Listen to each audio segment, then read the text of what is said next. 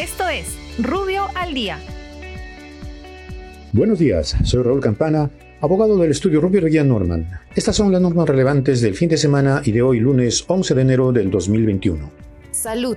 El Ministerio de Salud modifica el reglamento de establecimientos farmacéuticos en lo referente a la autorización sanitaria de funcionamiento, inicio de actividades, subasta de productos provenientes de acciones judiciales o cobranzas coactivas, libros oficiales o registros electrónicos, almacenes, elaboración de productos por encargo, certificación de buenas prácticas, así como cierres temporales y definitivos de los establecimientos farmacéuticos.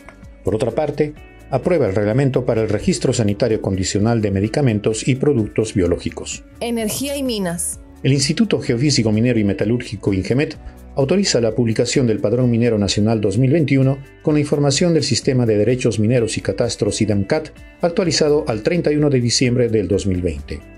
Migraciones. La Superintendencia Nacional de Migraciones dispone la implementación en su página web institucional del módulo de preinscripción para la regularización extraordinaria de personas extranjeras, estableciendo que se pueden registrar los extranjeros que al 22 de octubre del 2020 haya vencido su permanencia temporal, que hayan ingresado de manera irregular o que su calidad migratoria de residente haya vencido. El plazo para dicho registro es de 30 días calendario. Muchas gracias, nos encontramos mañana. Para más información ingresa a rubio.pe. Rubio, moving forward.